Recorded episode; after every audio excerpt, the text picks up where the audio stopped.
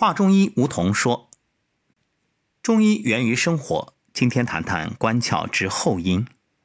后阴是排泄大便的器官，也就是大家通常所说的肛门。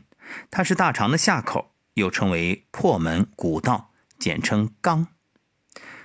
肛门呢是糟粕之通道，所以肛门还叫破门。”魄有两个写法，一个是魂魄的魄，一个是糟粕的粕。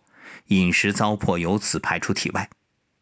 它的生理功能主要就是排泄大便。这个后阴与脏腑经络有哪些关系呢？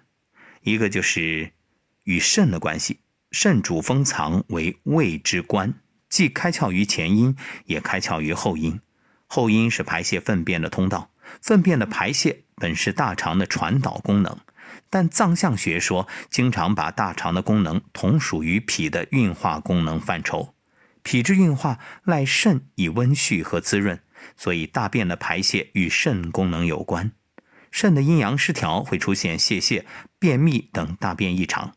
总之啊，饮食受纳在于胃，便秘之排泄关乎肾，所以张景岳说肾为胃官，开窍于二阴。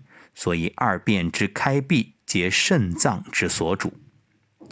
后阴与其他脏腑，肛门的开合由心神主宰，与前阴同为肾之窍。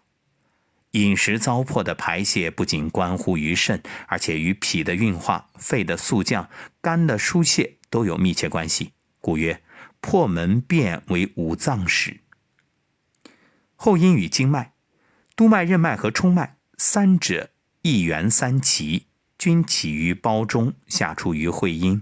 会阴也称下极，是指外生殖器后方与肛门前方的部位。足太阳经别入于肛，故足太阳经和任脉、督脉、冲脉的穴位可以治后阴的病变。至此，关窍已经分享完毕。下一期我们将分享五脏外滑。